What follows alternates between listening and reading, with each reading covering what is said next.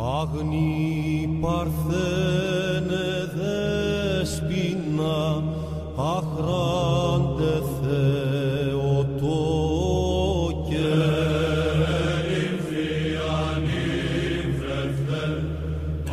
Muito bem, meus caros, estamos aqui de volta novamente para mais um episódio do Irmãos Caverna, o seu podcast favorito de todas as segundas-feiras.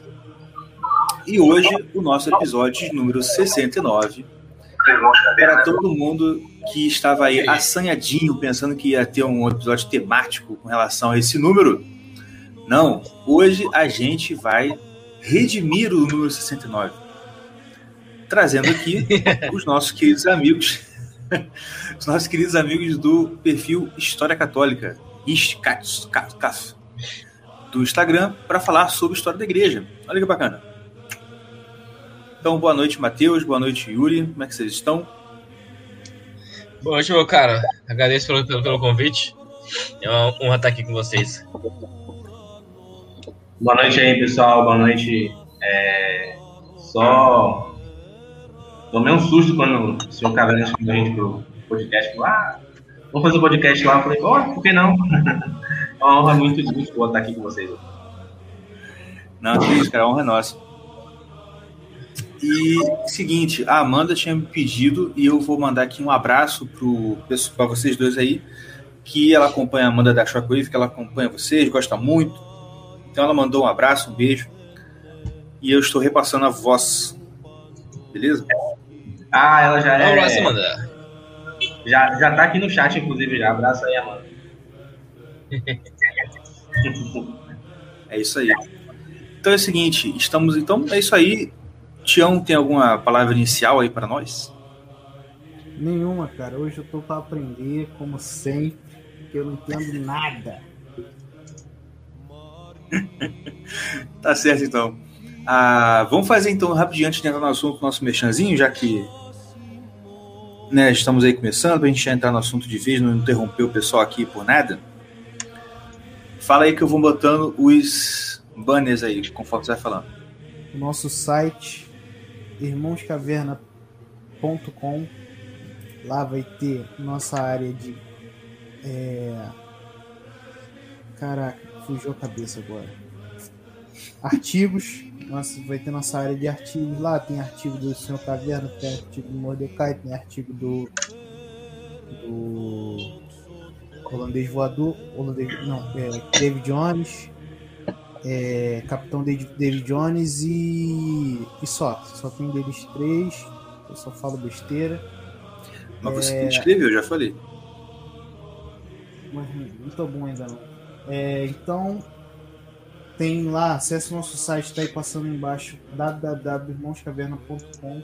Lá tem nossos artigos, tem a nossa descrição, tem a nossa loja parceira, que é a Pai Oficial, com cupom de desconto já Irmãos Caverna podcast. Não, só Irmãos Caverna só Irmãos junto, Caverna. que você ganha 15% de desconto em cada em todas as compras que você fizer. É ilimitado esse cupom, você ganha toda vez que for comprar. É, então, e também tem o nosso Instagram e o mais importante de tudo, o nosso Apoia-se. Apoio coletivo. Você, o apoio, apoia-se não, é apoio coletivo, que também tá lá o link lá embaixo, você vai acessar e pode depositar lá a quantia que você fiel ao seu coração, né, cara? Então, é, segue a gente lá, acompanha nosso site, cadastra o e-mail lá no site que toda vez que tiver artigo novo, qualquer coisa nova, a gente vai estar tá enviando um e-mail para você e para você estar tá acompanhando direitinho lá. Tem, muita, tem até muita gente vendo, tal, curtindo.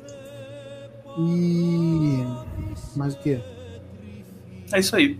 É isso aí. E o, o lance da caneca que a gente tinha falado semana passada, que se o, se o cara, se o ganhador da caneca não entrasse em contato, a gente ia ter que fazer um novo sorteio. Ele entrou em contato, então deu ruim. ele em contato, ficou para ele mesmo. Foi na cagada que ele nem, nem tinha visto no Instagram. Uhum. Ele tava ouvindo o podcast e viu que ele, que ele foi sorteado. É, ele, ele, pior que depois que ele falou lá, eu vi que ele é, interagia comigo direto no, no, Twitter. Eu que não fiz a ligação, que era o mesmo Luciano que tá lá. Deu mole. Tu tinha que ter colocado o vídeo do, do, do, do sorteio no, no, no, teu no Twitter, porque a, a, maior, a maior parte da galera é do Twitter, não é do Instagram. É verdade. A gente tem que quebrar, furar essa bolha, pra gente tem que ir, ir pro pegar o público do Instagram, entendeu? O, o problema é que a gente. É, o problema é que a gente não é fortinho, né, bonitinho. Eu tenho pelo raspado, mas é só isso, entendeu? é. Entendeu? É complicado, complicado. Mas, é, cara, mas assim, eu não, na real, eu não quero muito povo do Instagram. Cara, eu, agora eu tô querendo, sabe por quê? Porque eu tô correndo atrás de casa pra comprar. Que, como é que é? Porque agora eu tô querendo comprar casa. E hoje, agora é, que eu tô querendo comprar é, casa, é, eu tô amargamente arrependido de não ter lançado meu infoproduto no Hotmart. Entendeu? E ganhado dinheiro aí com futilidades na, no, no, Instagram. É fogo, cara. É agora tá aqui, ó. Moleque. Vai lá. Agora que eu lembrei de uma coisa importante, pensar assim. É, alguém falou alguma coisa? Desculpa. Quer falar? Acho que o Yuri falou alguma coisa, mas eu não ouvi, não. Repete aí, Yuri. Não, só dei risada só. Ah, tá. Então, é, o lance, cara, tu, não sei se tu conhece aquele. O, como é que é o nome? Do Via Cruz, lá. Tô ligado. Eu não sei o nome dele. Não, Murilo, Murilo, você quem é Murilo? Murilo, Murilo. Murilo é o, o ateliê da Via Cruz. Ele.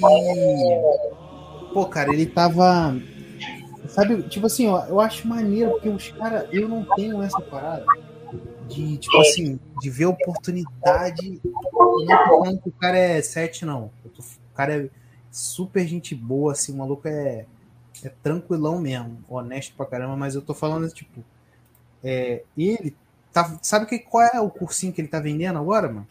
Qual? De fazer vela. Olha, rapaz. É mesmo? Entendeu? Faz, é, cursinho de fazer vela de cera de abelha. Eu falei, caraca, mané. E vai ter um monte de gente que vai comprar. Que ele cobre aí 30 contos, sei lá quanto é que ele vai comprar uhum. pelo cursinho. Pô, irmão. É uma, uma áreazinha que ele. Tipo, aí daqui a pouco ele lança um, um cursinho de marcenaria básica. Sim. Pô, é, já tá fazendo a caminho. O, o negócio é ganhar, tipo, uma certa notoriedade assim que te dê esse acesso de muita gente gostar de você e gostar da parada que tu faz. É, esse é o problema, esse é, é a parada. Vai falar, fala, eu te dei, eu levantei a bola para tu falar mal de mim, vai. Não, pô. Tô falando. Tipo assim, mas, mas, essa é a real, tipo, tem que investir mais no Instagram Cara, porque o dinheiro tá lá, não tem jeito. E aqui, ó, é. a gente querendo falar de história da igreja, estamos falando de dinheiro. E os convidados estão aí ouvindo, ó. Calma aí, espera aí. Vamos esperar mais um pouquinho, que eu tenho mais. É, tem, o nosso canal no YouTube também vai movimentar mais a partir dessa semana aí, né, o Mordecai? Vai. Ah, e tá aí? Vai, chegou agora. Porque a gente vai fazer alguns outros quadros. Mas são quadros mais seculares. Não tem nada a ver com a igreja, não, tá, galera? Se prepara aí, tipo assim, é coisa mais de zoação, tal, mais de. É, não focado em nada sério, entendeu? É, mas vocês vão ver. Eu estou com medo. E sabe que eu não posso. Não, e já avisando que eu não participarei. Não, você não pode participar. É, meu filho, pra você ver, né? Mas vamos lá, gente. Então vamos começar aqui. Deixa eu botar aqui um banner aqui do nosso apoio coletivo. Vocês falaram que hoje é o, é o episódio 69? Não é. Não falaram, cara? Pô, ah, não, não falou, na moral. Ele tem... falou 69. Não, não é 69. Ah. É episódio 69. Mas qual a diferença? Toda. Tá, por quê? Porque em vez do 60 tem o 6. Entendi. Tá bom. Daqui a pouco. É, daqui a pouco. Daqui a pouco os convidados vão embora aqui de raiva. É meia dúzia. É o seguinte. Ah, então, é o seguinte, a gente está aqui hoje para falar sobre esse assunto de história da igreja. com os nossos convidados que tem uma página muito bacana no Instagram sobre o assunto. A página é essa que está aí no nick do Yuri, Riste, né? História Cat de Católica, com H no final. E a ideia é a gente começar a falar sobre isso. Olha, eu. Quem acompanha o podcast há mais tempo sabe que a gente já fala desses assuntos pingado um pouco ali, um pouco aqui, há bastante tempo. E o que acontece? Eu percebo que, principalmente entre a galera protestante, evangélica e tudo mais, existe um, uma ignorância quase que total, total, absoluta de história da igreja. Entendeu?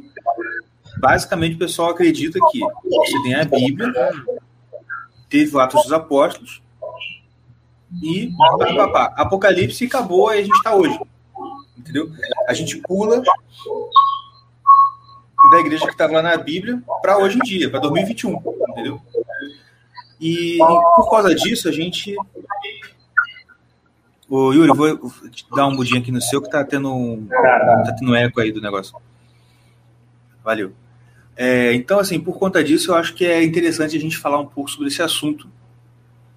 Então, começando. Ah, posso pensar aqui.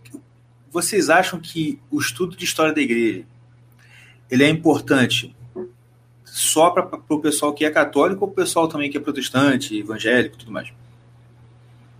Até para os ateus, meu caro. Com certeza.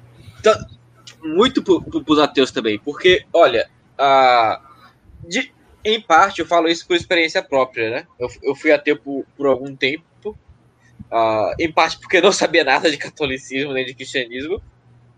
Mas uma das coisas que me fez mudar foi eu, eu comecei a entender o seguinte. Foi, não, não foi uh, um dos fatores mais relevantes. Mas uh, eu percebi que, olha, a gente está passando aqui, apesar de ser ateu, era anticomunista, e eu comecei a perceber, ó, tem uma, uma ameaça aqui que é uma ameaça enorme, uma ameaça que é, isso aqui é mais ou menos contra a natureza humana. Agora, uhum. os argumentos que, que nós possuímos apenas do, do ponto de vista secular, eles não são suficientes o fato Obrigado. é que, mesmo como ateu, eu tive que reconhecer que o maior inimigo do, do comunismo era o catolicismo. Sim. Tanto de um ponto de vista como. De um lado, de um lado eu poderia dizer, é o cristianismo. Mas é, mas enquanto o cristianismo está separado, ele pode facilmente ser separado em, em, em várias colônias é, de teologia da libertação, por assim dizer. Uhum. Mas enquanto uma, uma instituição sólida, o, o mais combatente é o, o a maior resistência seria da Igreja Católica. Aí é claro, ok, mesmo o ateu tem. Ele, por também porque ele vai conseguir reconhecer onde é que ele está no mundo.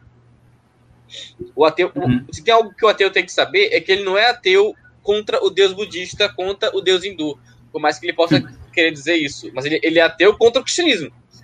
Todo, nenhum ateu é ateu uh, em, em, abstrato. Eu estou simplesmente negando um Deus, a ideia de Deus. Ele sempre nega um, um, um fantasma de um Deus que, que, ele acha que conhece, né? E que é o Deus de sua família, é o Deus, é o Deus, o Deus de sua sociedade. É o parco conhecimento desse Deus que faz com que, com que ele, ele acabe se tornando Deus, com, com, com que ele acabe se tornando ateu. Então ele tem que entender o que é que formou essa sociedade para início de conversa. Porque mesmo no, do ponto de vista mais baixo, a, as seguranças que nós temos do ponto de vista do direito, do ponto de vista da gramática, do ponto de vista da música, foi conquistada pelo, pela Igreja Católica. Uhum. Ele tem que saber a raiz para que possa defender. Para que possa manter o que é bom, mesmo que ele se quiser continuar afastando o que ainda não o convenceu, né? Até porque a fé nunca vai vir sim, apenas e, e somente pela razão. Tem uma, um, um convite ao coração que sempre, sempre é mais forte. E para o cristão ainda, velho, vai ganhar uma, outro, uma outra importância para todos os protestantes e evangélicos, na medida que eles vão reconhecer, olha, uma, uma coisa que todo, todo protestante evangélico tem, tem que saber. Jesus deixou uma fé aqui. Deixou uma, uma história e essa história pode ser corrompida. A gente pode falar uma coisa, a gente pode colocar ideias próprias dentro dessa história. Ou seja, a gente pode criar heresias. Isso, isso é uma, deturpa, uma deturpação, isso é uma ofensa ao nosso Senhor Jesus Cristo. Ou, quando você vai estudando a história da Igreja Católica, você vê como ela resistiu a várias dessas deturpações. Então, ver como, como foi a história do desenvolvimento do que hoje ele acredita com símbolos já afirmados é essencial. E aí, por um, um outro ponto de vista, depois se o Will quiser adicionar alguma coisa, por um outro ponto de vista, a gente pode ver o seguinte: uh, toda a fé dele se baseia na Bíblia, mas a, a, redação da Bíblia não está escrita nela mesma. Assim como a forma correta de lê-la não está nela mesma. Uhum. As, a gente consegue chegar a algum entendimento melhor na medida que a gente vai relacionando diversas passagens e a gente exclui sentidos que não, que não poderiam, não caberiam ali. Isso o próprio Cristo fez. Ele, ele, ele pegou algumas passagens da lei e mostrou: olha, você está me dizendo que isso aqui deve, deve, deve ser lido assim. Mas, se a gente pegar uma outra passagem, não hum. é. Se a gente pegar uma outra passagem, a gente vai perceber que o sentido era outro. Sim. Cristo fez isso com o próprio Satanás nas tentações do deserto. Então, pegar um pouco da história da igreja, como, como foi até mesmo selecionado os livros que uhum. hoje, hoje são, são faz parte do cano, é essencial também para o protestante. É, é, necessário que eles tenham um, um, uma compreensão mínima. Aí eu passo a falar para o Yuri. Que eu acho que ele foi pegar um fone de ouvido. ah, peraí, só aqui no chat. Ah, é, tá, tá vendo então. Não, mas então, eu concordo. E assim, claro que, né, pela formação do protestante, muito provavelmente ele não vai concordar com tudo, né, dentro da história da, da, da interpretação católica, mas eu sempre falo isso. É importante conhecer a história católica, a visão católica sobre a história da igreja, justamente porque não é é, como é que eu vou falar? Não é, não é honesto intelectualmente você trabalhar só com que você ouve falar sobre, o, sobre a religião do outro, sobre a fé do outro. Tá entendendo? Isso eu vejo que é um erro que assim, é muito comum entre, nessa discussão né, entre fé católica e fé protestante. Assim, todo mundo, ou melhor, a grande maioria, quase todo mundo que vai falar sobre o assunto, ele não fala sobre algo que ele leu de uma fonte católica. Ele fala do que ele leu no livro, né? E geralmente aquele livro assim é rebatendo erros católicos, né? Assim, é sempre assim, é um livro apologético e que na real, na real, não vai passar a verdade da parada, vai passar a versão do cara que está querendo refutar, tá entendendo? Então, assim, é, é importante, Perfeito. acho que é importante é exatamente a questão da história da igreja. Por quê? Porque você começa a ter uma noção, acho que eu falei isso uns episódios atrás, você começa a ter uma noção até de linha do tempo, entendeu? Tipo assim, caramba, olha, teve o século I, século II, século III, século IV, século V, e tá acontecendo coisas durante todo esse tempo. Né? Como você falou, tipo assim, as coisas não apareceram prontas. Isso é uma coisa que muita gente não entende, tem dificuldade de, de aceitar. A Bíblia não tem a interpretação dela nela própria, cara. Por quê? Maioria do pessoal que levanta a bandeira do solo escritura não percebe que ele não está usando só a escritura, ele está usando a interpretação X da escritura, pô. É ou não é? Perfeito. Até, até porque a própria noção de só escritura é uma interpretação. É, porque não está escrito lá que é somente aqui. Porque não, é. tinha, não, não existia é, nada, não era aquele livro ali físico, né? Então não tinha como.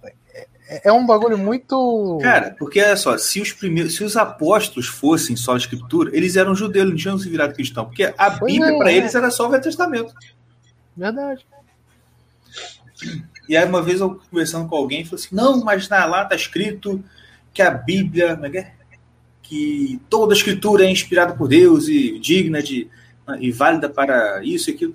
Não, eu sei que é toda, mas eu quero ver onde é que está escrito só. Entendeu? Na verdade, é um pouco absurdo pensar que é só a Bíblia. Porque se só a Bíblia é inspirada por Deus, quer dizer que toda a interpretação que eu fizer sobre a Bíblia, eu não vou poder escrever. Ou, ou aquele escrito vai, vai deixar de ser inspirado por Deus. Entende? É. Agora, se, se não é só a Bíblia que é inspirada por Deus, mas também algumas interpretações são, então nós temos que buscar a, a, a tradição, o, ao menos, ou ao menos o relato, a evolução desse diálogo de, de interpretações. Algumas foram inspiradas por Deus, outras não. Na igreja, a gente vai perceber, olha, normalmente, tantos aqui, eles escreveram inspirados por Deus. Qual é, qual é a, a fonte que, que, que, que nós temos para, saber disso? Primeiro, a própria clareza dos seus como eles inspiram a virtude e a virtude dentro da, da- própria vida dessas pessoas. Correto. Yuri, quer falar alguma coisa?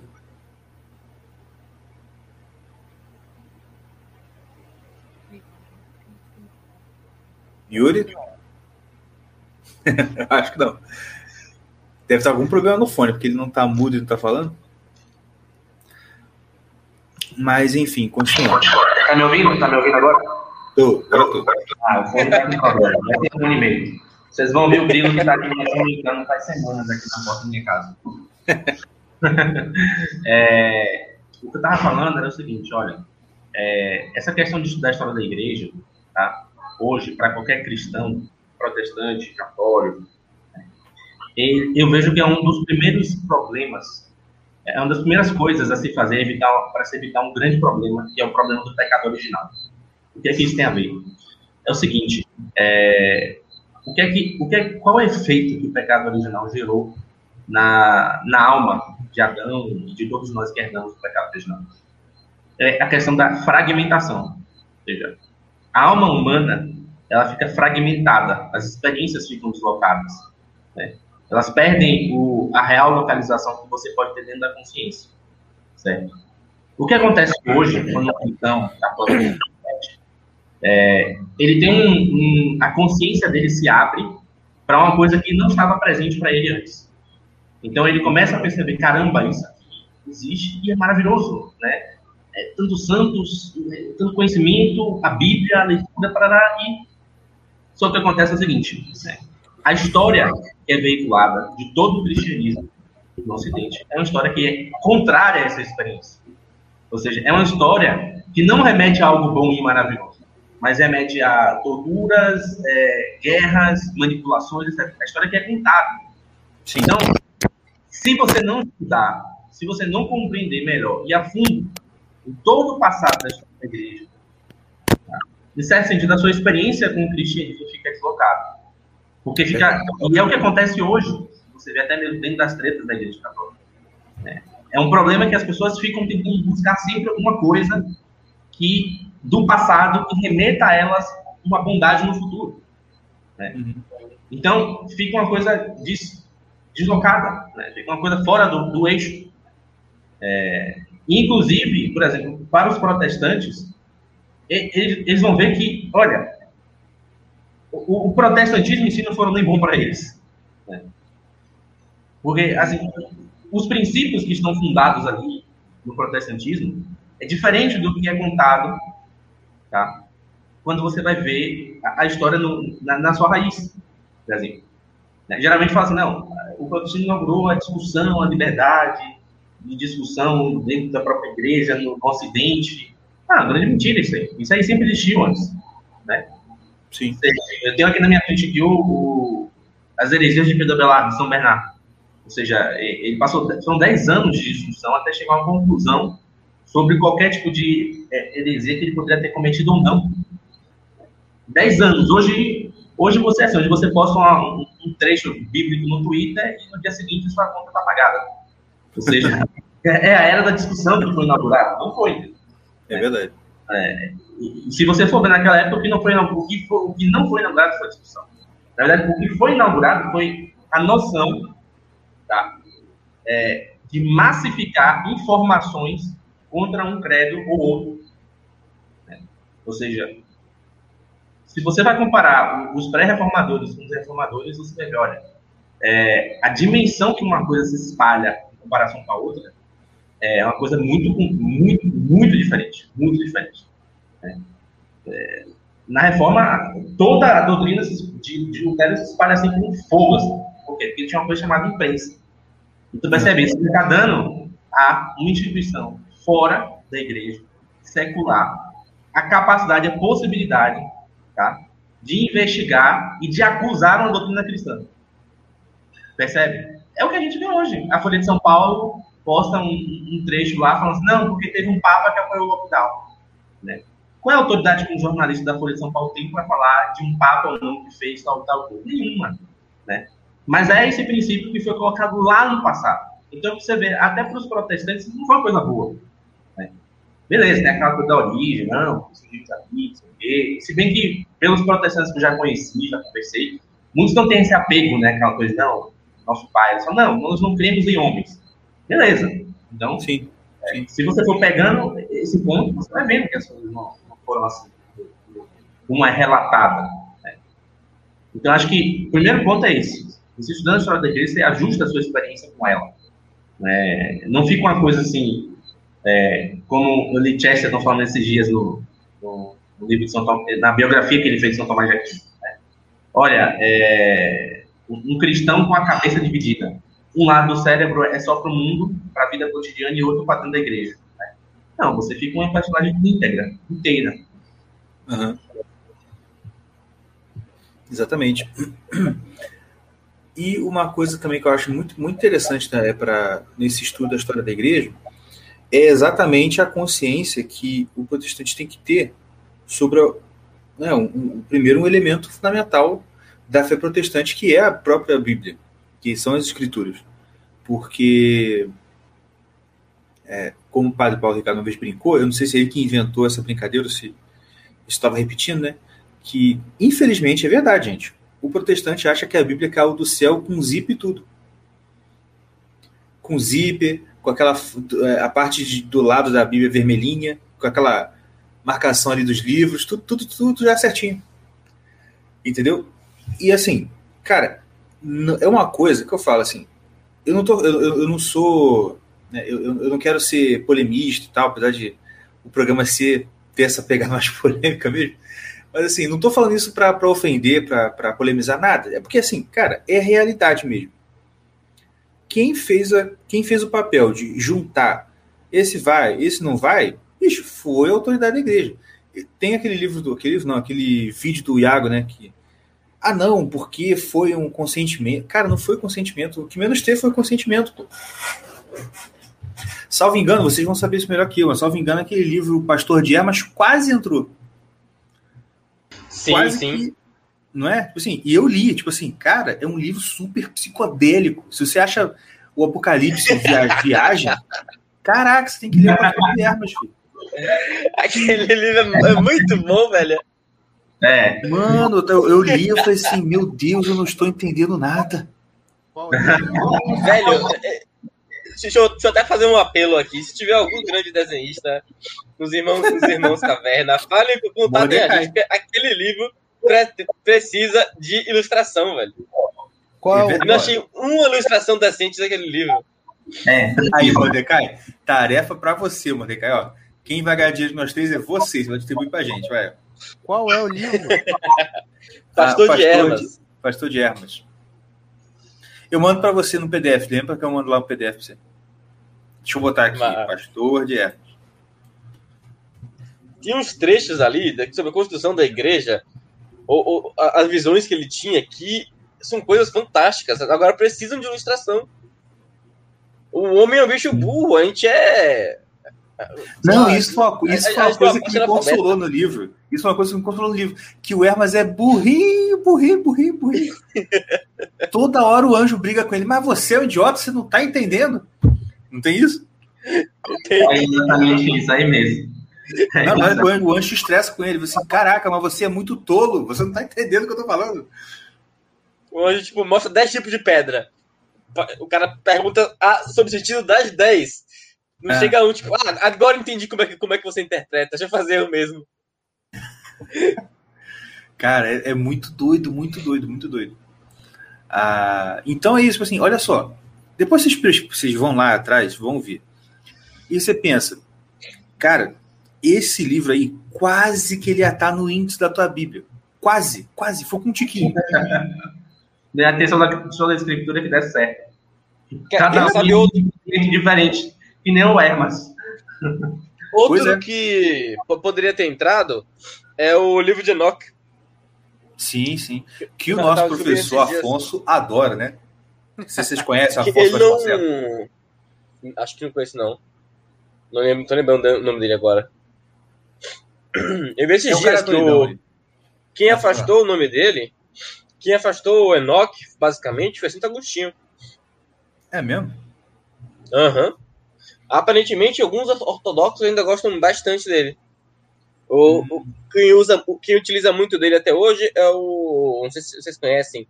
O Jo- Jonathan Pajot. Já ouvi falar. Ele, ele, ele- Até baixou Eu o acho que ele- que ele- O simbolismo do quê? Da Bíblia? Gênesis? Acho que é, é isso, simbolismo do Gênesis, é isso mesmo. Um Do irmão dele, indicou, eu comprei. Ué, né, né o Jonathan do- do Pajot? É do irmão dele, Ma, é, Matthew. Ou alguma coisa Ah, assim. é, é, deixa eu ver aqui. Ah, pode falar, pai. É, o, o nome é Matthew Pajot. E, e sim, o Enoch ele quase, ele quase passou. Tinha, Uhum. tinha, tinha, tem umas interpretações do Gênesis ali que eu acho que ainda são duvidosas. Eu tô, tô com muita vontade de estudar ele com mais, com mais calma. Mateu Pagial. Isso. Cara, eu vou falar um negócio com vocês. Eu sei que eu já, eu já vi que não é interpretação oficial. Mas sobre Gênesis. Inclusive, foi, foi você que lançou o curso sobre Gênesis, Matheus? Foi sim. Boa. Inclusive, então, vou perguntar para o senhor. Que é uma dúvida que eu tenho. Que eu sei que não é a interpretação correta, assim, né, oficial e tal. Mas eu ainda fico com um pezinho, assim, que é sobre a questão dos nefilins. Dos Nephilim. Sabia, Sabe eu sabia. Ah, cara, sabe por quê? Sabe por quê? Porque, assim, eu sei que a Olha, a interpretação gente abre, a É gente abre caixinha de Gênesis lá no Instagram e aí só tem pergunta de Néfilins e dinossauro. Só tem isso pra falar. Porra, Pode crer. Todo santo dia alguém quer saber de Nephilim nessa porra. Ai, Cara, mas olha só. A- Agora eu porque vocês não convidaram para o episódio 69. assim, Manda, meu cara. Ah, como é que fala? Então, o. Eu pedir. O Nephilim, exatamente. Cara, é porque eu, entendi- eu sei que a- acho que a versão oficial, né, a interpretação oficial da igreja é que foram os filhos de Caim com os filhos dos outros, né? Sim, há uma interpretação, eu acho que hoje é, seria a interpretação mais comum. Isso. Mas tem interpretação então de que seriam anjos e tal? Seriam anjos caídos. Na verdade, mas agora, É. uma coisa deve ser compreendida ah, até onde eu tenho estudado aqui- até onde eu tenho estudado, há uma impossibilidade de que os Uhum. anjos em si tenham entrado em, rela- em relações com as mulheres. Tá? Hum. Até porque Sim. os anjos eles são incorpóreos. Aí você vai você falar, ah, mas poderia ter tentado feito um corpo é, etéreo e não sei o quê, mas bom, isso aí é confabulação Mas é- demais. Mas ele Agora, ia ter tem é, é, espermatozoide, né? E etéreo. Isso. E tem uma tem uma, uma interpretação que vaza por aí, que é a Hum. seguinte: isso aqui é apoiado, não apoiado como interpretação do Gênesis, mas apoiado como uma possibilidade pelo São Tomás de Aquino, tá? Hum. Ah, também é a, inter- é a interpretação ou a visão que, que está presente na- na- na- nas visões de. Bom, como está redigido, as a visão da beata Ana Catarina Emery sobre o Gênesis, o Antigo Testamento. Sim. Que é: os anjos, eles podem não ah, ter corpos, mas eles podem possuir os corpos. Ah, E o que- tá. teria acontecido é que os anjos possuíram os corpos dos homens e tiveram relações com as mulheres. Ou vice-versa. Os, os, homens, os anjos possuíram o corpo das mulheres e tiveram relações com os homens. E isso daí resultou um crime tão hediondo que, ah, que consistia também no, no ensino de algumas técnicas por parte dos anjos para os homens. Isso, isso é uma, é é uma tradição que também está por trás da, das teorias de bruxaria que vão até a Idade Média. Então é algo, é algo que tem consistência histórica. Não sei quanta consistência. Eu não bato martelo ainda quanta, quanta consistência teórica tem, de verdade. Mas histórica tem. Foi uma, foi uma visão que passou por muitos anos. Ah, controvertidas também. Mas os anjos teriam ensinado algumas técnicas para, para os homens e as mulheres, para as mulheres de sedução, para os homens de, de uh, construção e adivinhação etc. Ah, muitas vezes isso é associado um pouco à astrologia, por um lado perverso. E, uh, e essas, esse ensino de técnicas, tudo isso, fez com que esses homens se tornassem grandes, se tornassem enormes muito poderosos. Uhum. Eu ia perguntar isso, é porque quando, quando se fala assim, ah, não, eu quero os fios de Caim, os outros. Mas, tipo assim, eu, tenho, eu, eu, penso em duas coisas. Primeiro é como que daí iam surgir os gigantes. Entendeu? E como que. E, e como que. Assim, e, e, se for. Eu pensei assim, se fosse só uma questão de alinhagem de Caim, alinhagem e tal, eu acho que não seria um crime, né, aos olhos de Deus, tão grave que justificasse o dilúvio. Né? Pelo menos na minha visão. Então, como disse, como disse surgiram gigantes.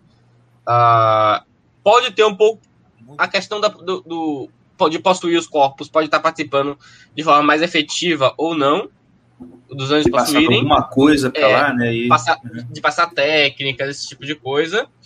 E uh, um outro ponto que, que, a gente não pode esquecer, que pode ter uma, uma isso pode ser um termo uh, figurado, que não seria estranho à linguagem bíblica, de chamar de gigantes ou de, ou chamar pelo tam, um tamanho grande, não falando do, do corpo, mas falando da, da, do, da alma da pessoa no sentido pervertido, ou seja, o ego dele é enorme.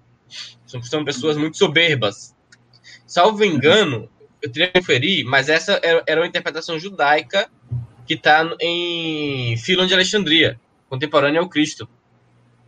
Uhum. Não, mas você tinha, ah. mas você tinha o, por exemplo, você tem a lei do Golias, você tem também aquela história do rei de Bazan, que a cama dele era gigante tinha, e era de ferro, né? Parece que realmente eram pessoas que tinham estatura grande.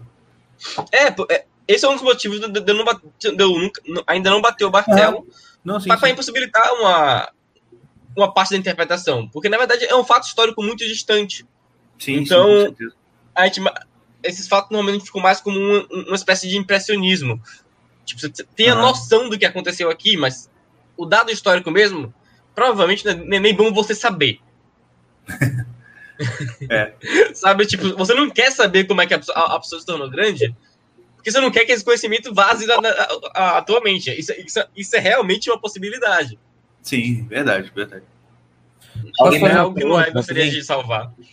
Alguém perguntou aqui no chat, o Matheus puder explicar aqui, é, como é que o, o, anjo não tinha corpo e lutou com Jacó? Quer explicar isso aí? Isso aqui na Patrística também, volume 3, né, do Chino. É o nosso amigo Quando João, perguntou. Vocês conhecem o Quando João? Wayne John. Cara, olha, o anjo, é, é, uh, o aparecimento como um corpo etéreo pode ser suficiente para isso.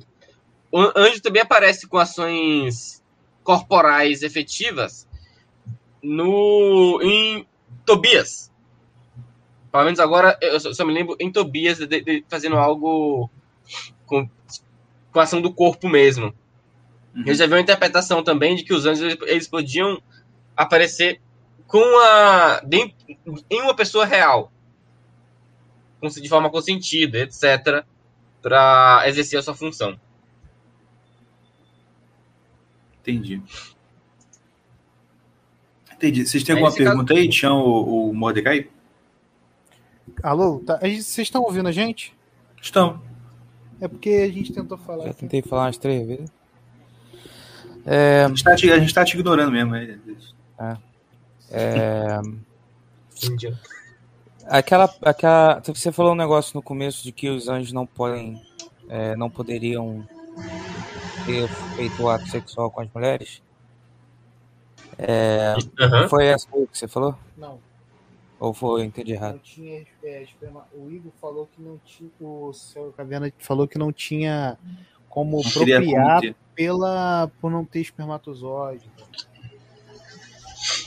Mas tá, eu posso eu posso eu posso estar falando uma besteira, né, mas é uma pergunta.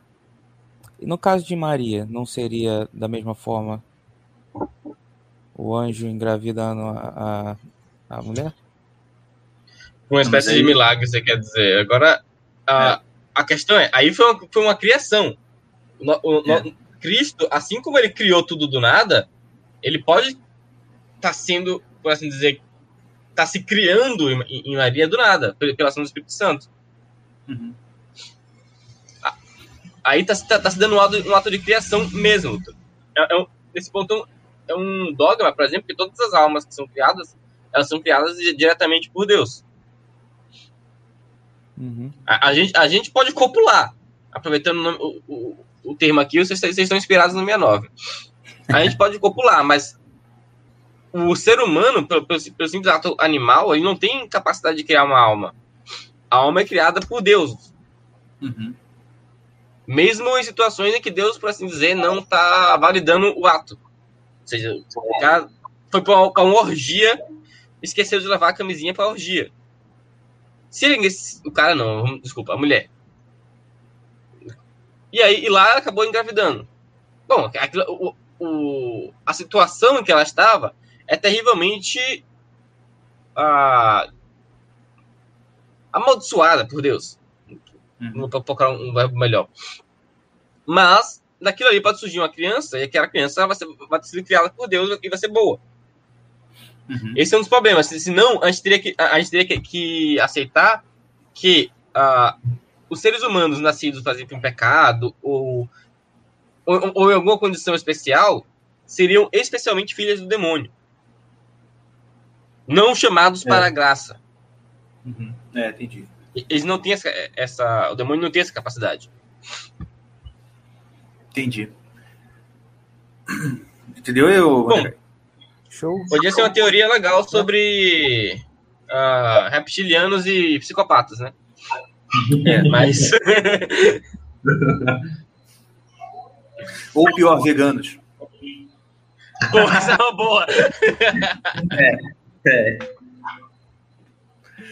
Mas é isso aí. Ah, então, você quer falar alguma coisa? Você tirou o mudo aí? Não, não, não. Não, tranquilo. É, Você, vendo fa- esse- você falou que na, na, na, na patrística tinha uma coisa que você falou, ah, na volume 3 é o que, que é? Hum, não, é porque assim, o pessoal tá falando de anjo aí. Ah, o Ângelo tá com o Jacó. É. É, é, é. Um dos comentários da, da, da Patrística, é, São, São Verdade, perfeito. é, ele está discutindo com o mestre judeu, o mestre Trifão. E aí o judeu pergunta, ah, me mostra aí onde é que tinha Jesus no Antigo Testamento. Aí, né? Onde é que tinha um outro Deus lá, porque a gente aqui só querendo esse negócio de um. Ele fala, olha, é, houveram três experiências tá, com os antigos patriarcas que remetem à experiência de Jesus. E aí ele vai dizer o seguinte, olha, esse anjo que está dando Jacó é o próprio Jesus ali. Ah, eu ia perguntar isso. Abraão também, quando Abraão encontrou um anjo, também com Jesus. E o outro, Isso acho que é aí. Jacó, né? É Jacó, né? Isso. É Jacó. usa com anjo. Aí é que vem Jacó, o- de Israel, usa com anjo. é, Ele também fala, Justino fala de Abraão e de Moisés.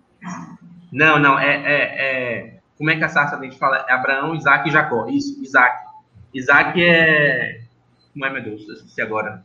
Você que tá Ele com- encontra também, ele tá, ele encontra uns anjos também. Tem isso. Exatamente, exatamente. E aí ele fala assim: olha, é, a, a experiência de Moisés na sarça, por isso que ela fala de, olha, é o Deus de Abraão, Isaac e Jacó. Entendeu? E- Ele meio que explica assim: olha, ali tá aquelas três experiências, tá? Está remetendo justamente à, à presença do próprio verbo ali. Ele não estava ali, tipo, não era um símbolo. Porque geralmente a gente está acostumado a falar assim, não, que, sei lá, é, tal momento estava simbolizando Jesus ou outro momento está simbolizando é, o Espírito Santo. Mas ele não está falando que é um símbolo. né?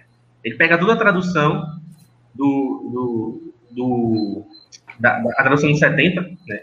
E a tradução hebraica, e junto com algumas profecias de Isaías, E ele vai justamente demonstrando como aquelas, aquelas três aparições que a sarça ardente se remeteu, e a, a própria sarça é um símbolo né, do próprio Jesus, né, a voz que fala na sarça, né?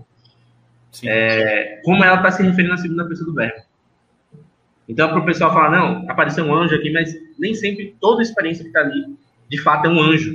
Né? Porque a visão do anjo, o anjo ele significa também uma, uma coisa mais mensageiro, aquele que é a palavra, de certo ponto. Uhum. Então, ele pode simbolizar alguém que dá, está falando a palavra, ou a própria palavra em si.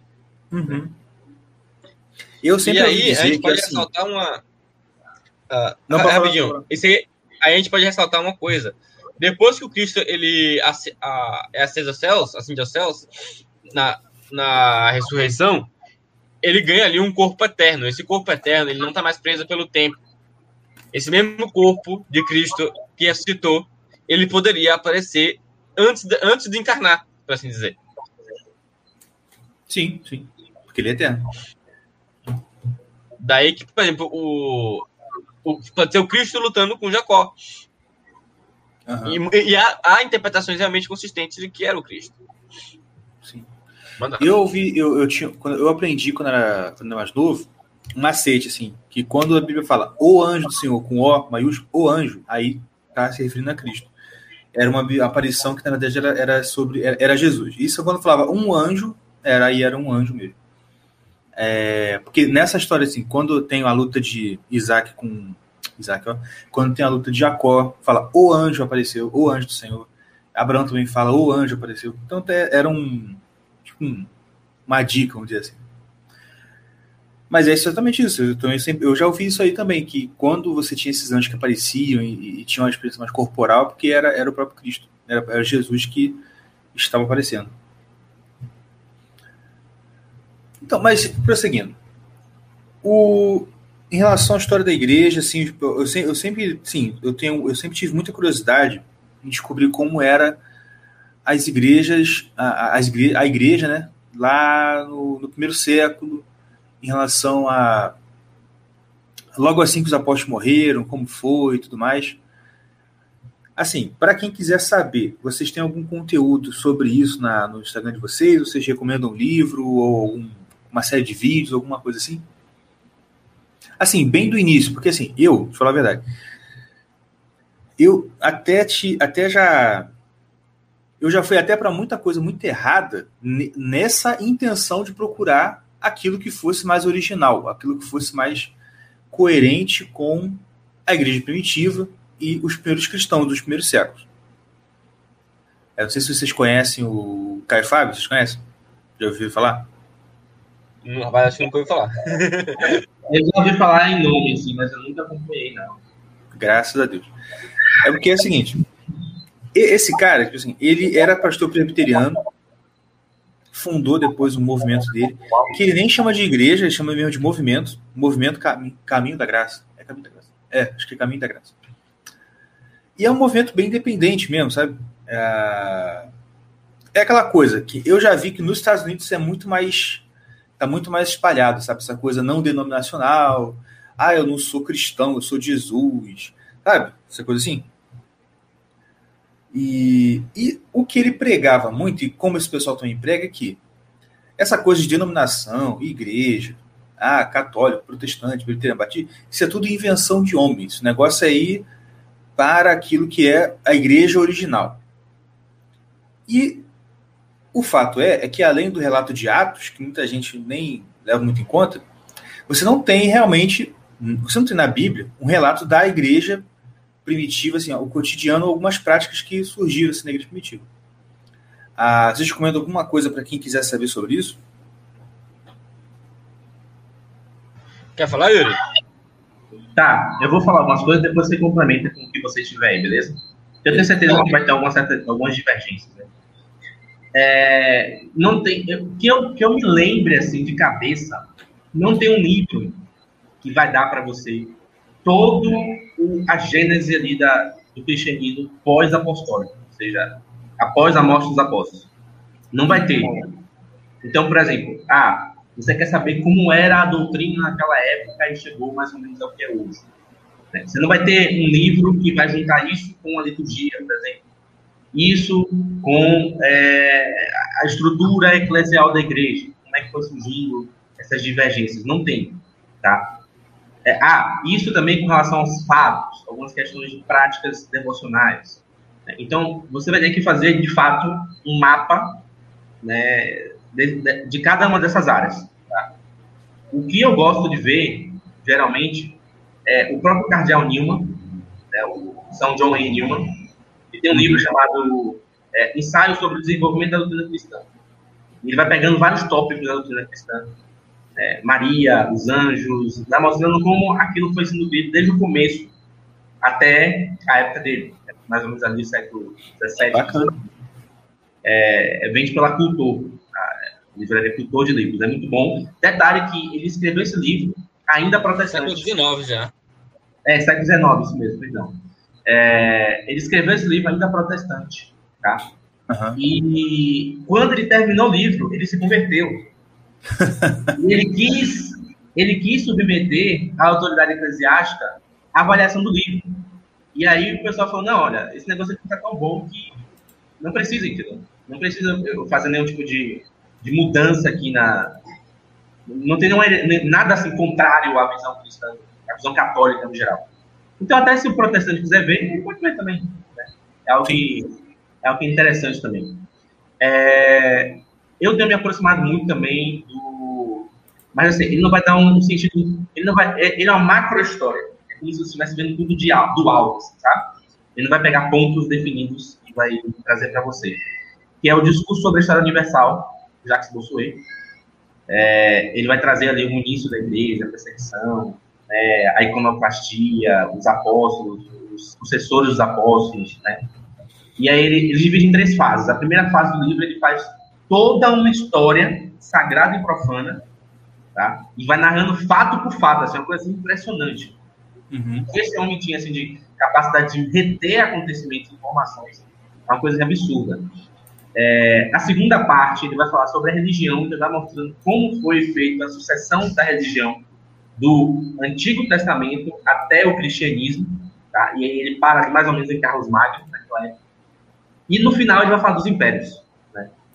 Então, é, é, bem interessante também. Isso aí eu acho que só vem pelo Centro Augusto, livrar Centro Augusto. Tá? Uhum. Um outro ponto também, agora, se você quiser entrar, você vai ter a história eclesiástica de Eusébio de Cesareia. Tá? Ele vai trazer muita coisa ali. É, você vai ter também a. Nossa, esqueci agora o nome. Ah, aqui. Tem um, um, um padre, acho que ele é jesuíta, chamado Frei Dagoberto Romagno ele escreveu uma série de três livros de história da igreja, né, chamado Antiguidade Cristã, a Idade Média Cristã e a, e a Modernidade Cristã. É, e ele é muito bom, ele é bem assim, sucinto. É, também é algo mais em conta para quem tem um bolso bem furado. Né. E que eu me lembre outra aqui para finalizar também, tá? E um que eu gosto muito, muito mesmo, é o Christopher Dawson, na formação da cristandade. Tudo bem, o final você não vai pegar ali os apóstolos logo no começo, né? mas ele vai dar uma noção do que é uma civilização cristã. Eu acho muito importante também, é, dado todo esse movimento agora, né, o pessoal católico, Parará, e aí tipo, o pessoal também mistura isso com política, e aí começa a desviar para visões políticas né, começa a tentar encaixar dentro da doutrina social da igreja algumas visões que não são muito legais. Né? Uhum. E aí o, você tem uma noção do que é uma civilização cristã, do que foi a cristandade, tá? e deixa isso, dá uma noção muito boa disso aí. É, um historiador assim, incrível, magnífico.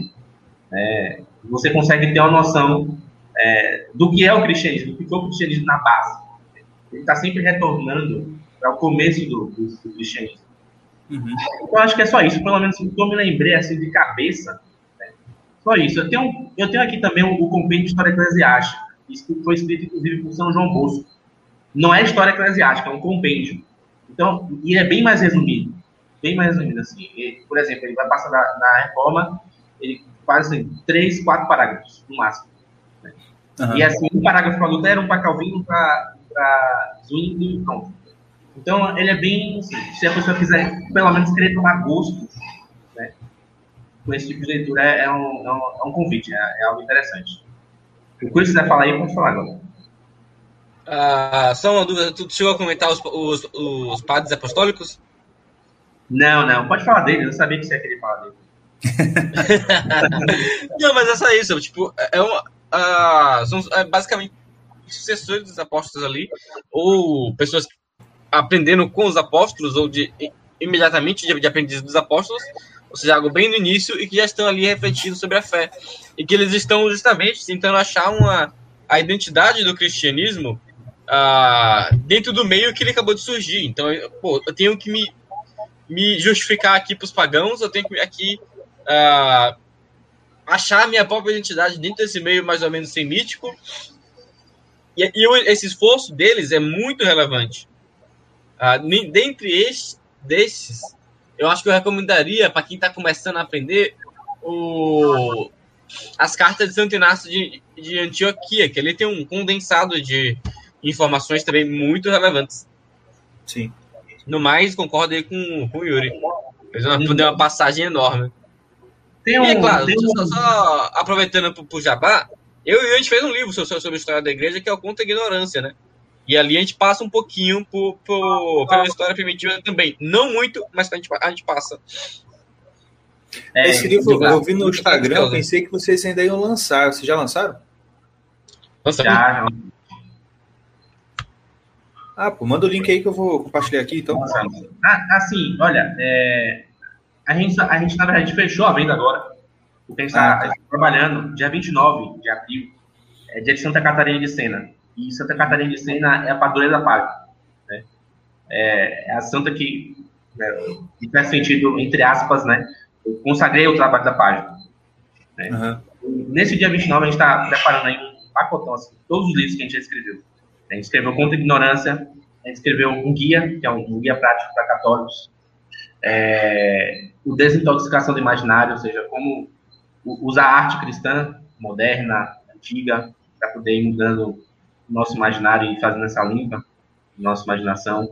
Uhum. É, teve um, um e-book que a gente fez na Semana do Gênesis, lá tem algumas informações bem legais. Né? Se não me engano, no, acho que tem, uma, tem um, um capítulo desse e-book que é muito bom, muito precioso, que é uma, é uma visão do Cruz aí, é, que ele pegou, é o seguinte, pegando os ideogramas chineses, né, você consegue perceber que ali, naqueles ideogramas, algumas noções da doutrina sagrada. Então, há algumas noções sobre o dilúvio. Quando você vai ver como é que se escreve a todos, enfim, se o quiser explicar, ele explica. Mas é um conteúdo bem rico, bem valioso. Então a gente vai fazer em geral assim, dia 29, entendeu? E aí dia 29 a gente vai fazer uma live sobre Santa Catarina Estou sentindo sobre... cheiro, estou sentindo cheiro de gnose nesse diagrama chinês, hein? Você está querendo, você está querendo chinotizar o Ocidente, ou Yuri? É. Livre de nós. Mas, na verdade, é uma, é uma questão, né? Uh, bom, a, a esquerda chinesa é uma esquerda que manteve a sua forma por muito, muito tempo. E teve poucas alterações. A, japonesa, por exemplo, não, teria, não teria a mesma função, porque ela, ela nasceu em certa, de certa parte da, da chinesa. O katakana e o hiragana, eles, eles foram criados, basicamente, a partir da escrita chinesa. Então, eles, não, eles não servem muito para esse propósito. Mas a China é uma civilização milenar, que mantém alguma certa unidade, por mais que agora esteja morta, ou pelo menos em seus espasmos, mas é, é uma civilização milenar e aquela escrita ela manteve alguma coisa da memória. Por quê? Porque ela as ideias que ela tinha, os conceitos, eram, eram escritos por imagens, mais ou menos a, maneira dos egípcios. Só que os egípcios a gente perdeu um pouquinho, pelo menos a forma de ler, né? Pode, poderia ser um, um, um caminho de estudo também. Eu não achei nada muito que fosse nessa área. Mas a, a chinesa a gente, tem, a gente encontra isso.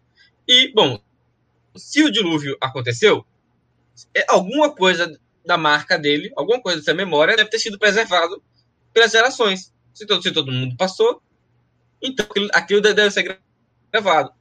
Bom, a questão é, quando a gente vai olhar a, a esquerda chinesa, nós encontramos, de fato, alguns ideogramas que associam a uma memória do que está ali no Gênesis a ideias que, que a gente também só consegue compreender quando está relacionado ao Gênesis. Compreende? Então, por exemplo, se a gente, ah, quando a gente vai ver ah, o que é, que, é que significa prosperidade, como é que se quer prosperidade em, em, em diagrama chinês? A gente vai ali, pô, é um jardim. Ou então, como é que a gente escreve uma, um grande, uma grande navega, um grande barco em chinês? Uh, eu não lembro se é um grande barco ou se é algo similar. Mas bom, aí você vai olhar e o que é que você encontra? Grande barco em chinês é barco, o diagrama de barco, mais o diagrama de oito, mais o diagrama de bocas. Ou seja, é um barco com oito bocas. Mateus, que diabo que eu quero com um barco de oito bocas? Meu filho, o barco que tinha oito bocas era a Arca de Noé. Que tinha Noé, a esposa, seus três filhos e as três noras. Olha só, rapaz. E quando a gente vai encontrando uma série de ideogramas com, com isso, a gente percebe, uhum. pô, alguma imagem informativa aqui. Eles não guardaram a memória do, uh, do relato, da narrativa que conecta uma coisa com a outra. Mas a, a, a escrita ficou ali como um fóssil dessa memória. Com certeza. Cara, que interessante. Nunca tinha ouvido falar essa questão aí das oito bocas. Pois é, velho. Quando, quando eu me converti, eu saí procurando um monte de coisa, porque eu percebi que eu era muito burro. Aí eu acabei montando um acervo de. Até de curiosidades, assim, que no, que no final eu fui percebendo. Pô, pera, essa parte aqui é curiosidade, essa parte aqui é curiosidade. Mas é uma curiosidade que tem uma função tão legal. Aí eu fui montando. Essa, essa é uma das minhas, das minhas preferidas. Não, é, você aí foi o pastor de Hermas, né, no caso. tipo. Exatamente. E, assim, eu, eu, li a, esse primeiro volume da Patrística ano passado, essa a parte dos padres apostólicos. E, tipo assim, é, é muito legal realmente você ver como que eram aqueles, aqueles primeiros relatos, porque, salvo engano, a primeira o, o, o, livro mais, mais antigo ali é do ano 60, não é isso? Por aí? Você, é, você lembra, Matheus? Se eu não me engano, é de daqui, se não me engano. É, então, e aí. Entre 190, pelo menos. É qual? Entre 60 e 90, pelo menos. Agora eu não tenho, eu não tenho certeza. Então, entre 60 e 90, pô, o apóstolo João estava vivo, não estava? Sim. Então, quer dizer, é, é um relato muito interessante porque você realmente vê. Por exemplo, você tinha um apóstolo vivo. Quer dizer, se ele tivesse que exercer algum controle lá, ele ia falar assim: não, isso aí tá errado, né? E você vê coisa assim muito interessante. Né? Coisa muito interessante, por exemplo, a Didaquê mesmo é uma coisa muito interessante. Você vê como que eram as, as, as ordenanças dos apóstolos. Por exemplo, uma coisa que eu falo, eu falo sempre com o pessoal assim. E coisa que eu aprendi com o Gugu, né, no ICLS. Inclusive, por falar nele, temos aqui o nosso mantra, cadê? Assine o ICLS. Inclusive, ó, Yuri, você trata de me defender naquele grupo lá, porque eu sou o maior divulgador do ICLS que existe nessa podcastosfera brasileira. Eu só não sou famoso, mas a gente, a gente defende pra caraca. Não, brincando. Mas, uh, então, mas o que, que eu vi? Uma coisa que eu aprendi com o Gugu, com as aulas dele sobre o que é o pão, que de vez em quando eu estou revendo aí, é sobre essa questão de jejum, por exemplo. Porque olha só, pessoal aqui que é protestante, me diga. Quantas vezes você ouviu falar na sua igreja sobre jejum? Sobre o jejum. Ah, não, teve uma vez. Não, assim, geralmente, na igreja protestante evangélica, o jejum ele é falado como uma coisa assim: olha, vamos fazer uma campanha, vamos fazer uma parada, uma coisa especial aí por causa dessa, desse evento especial que está para acontecer, uma intercessão, ah, pum, fazer jejum.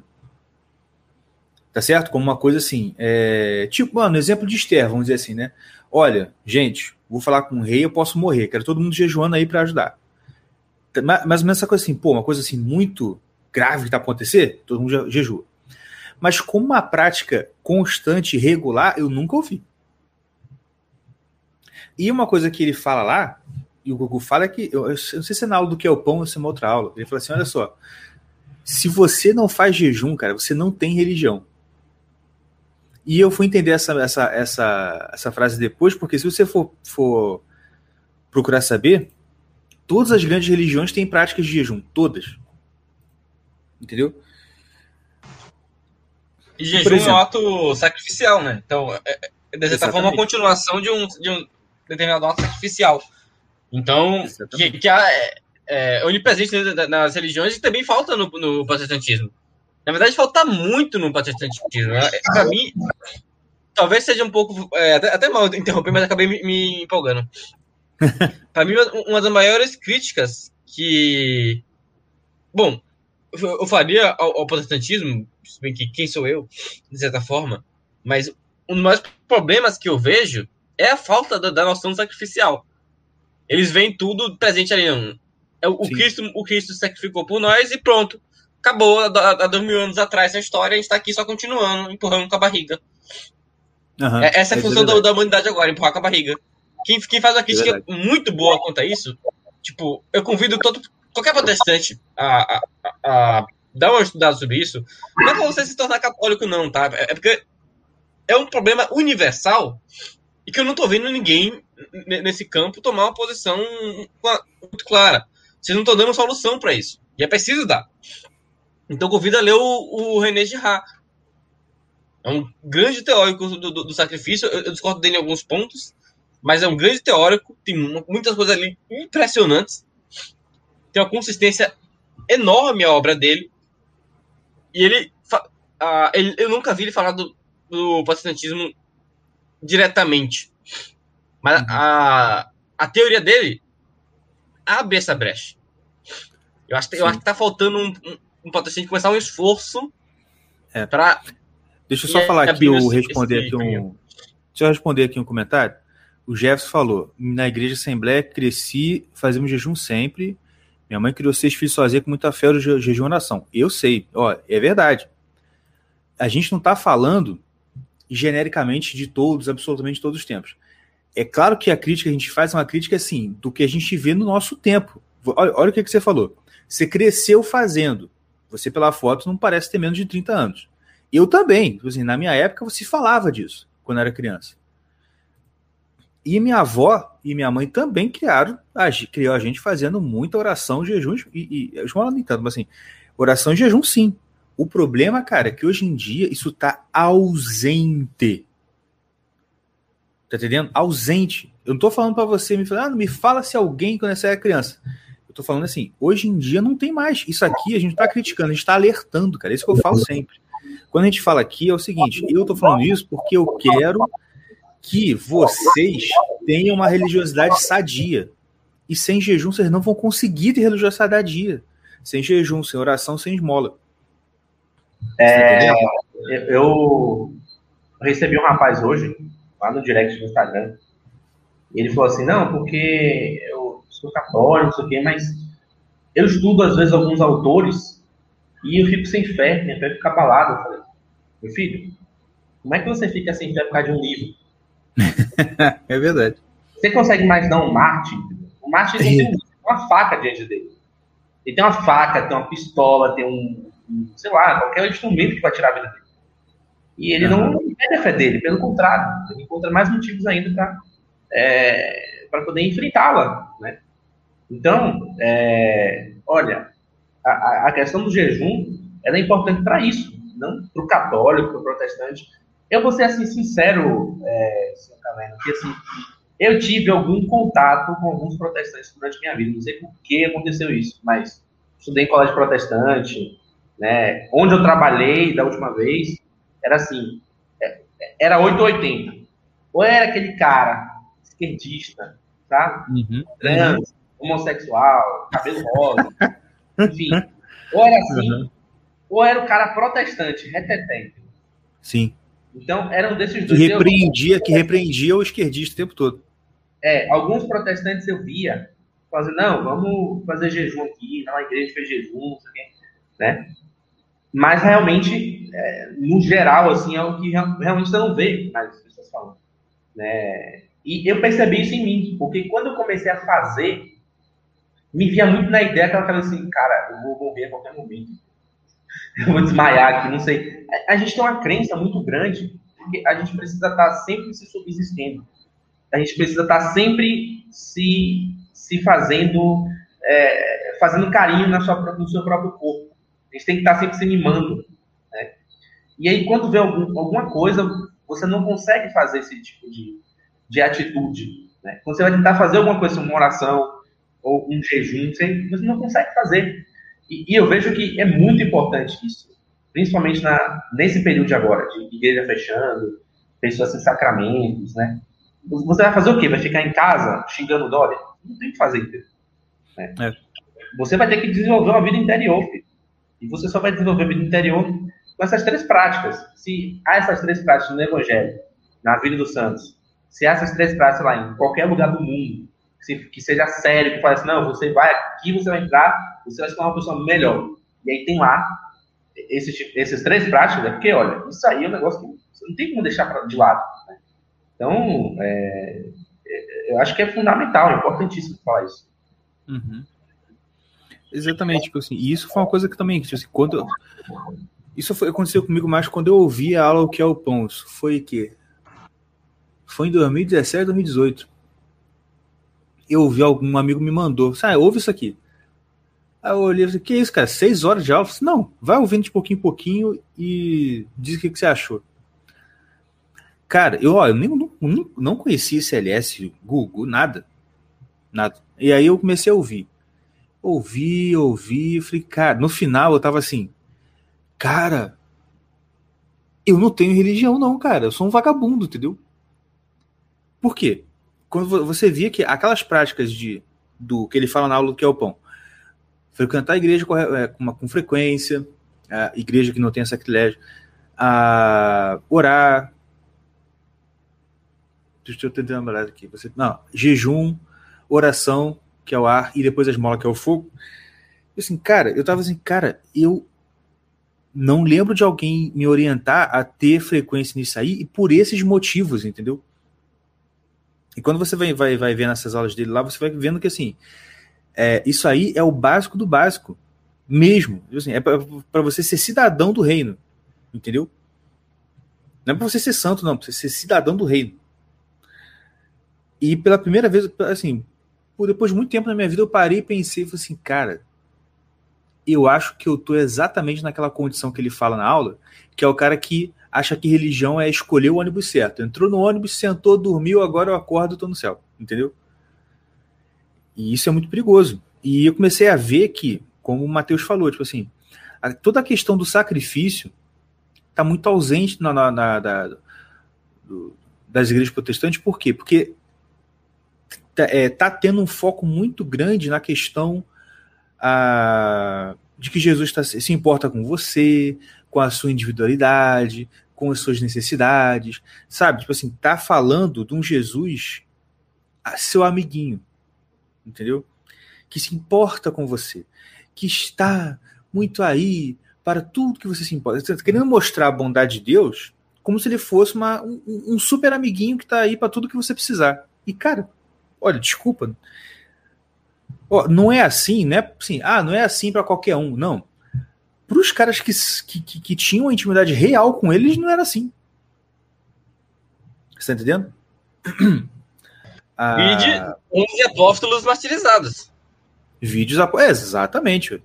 Você você olha, você ó, você pega muito do pega o que se prega hoje sobre a vida com Deus, relacionamento com Deus e como Jesus trata os seus amigos. Aí olha para a vida de Paulo.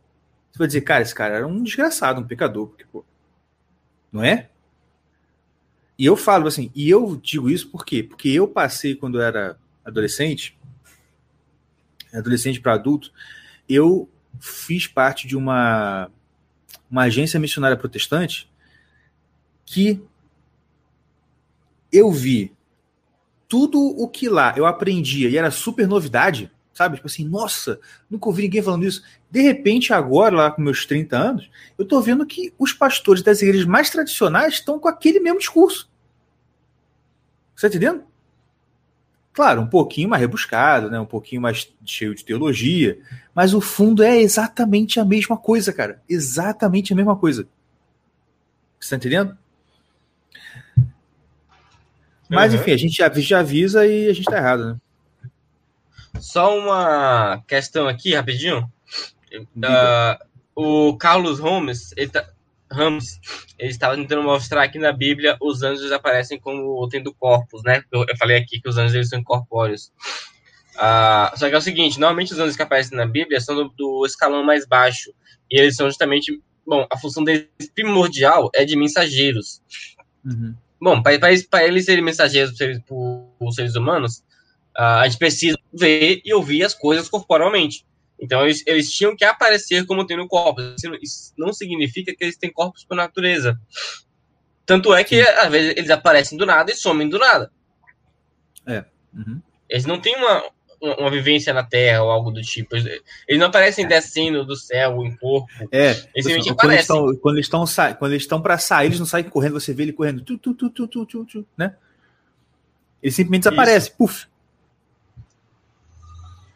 Exatamente. Ah, mas é isso aí. Vocês têm alguma, vocês estão calados aí, ô Tião e Mordecai? Eu sei que vocês estão tudo conversando aí, que eles põem no mudo, eles ficam falando mal de mim. O que que vocês estão falando? Não, não. A gente não tá. A gente não tá com. Estamos cheio de problema aqui, então fica mudo. Volta a, a, a- a ouvir. Ih, tá uma bosta. Vocês têm alguma pergunta? Pô, cara, não dá, a gente não sabe nada, não. Então aprend... tô aprendendo. Não, tô só, sem sacanagem. Ah. Só uma dúvida. Eu não entendi essa última, essa última parada que ele falou sobre os anjos que de- de- são incorpóreos. Eu não entendi porque falhou aqui.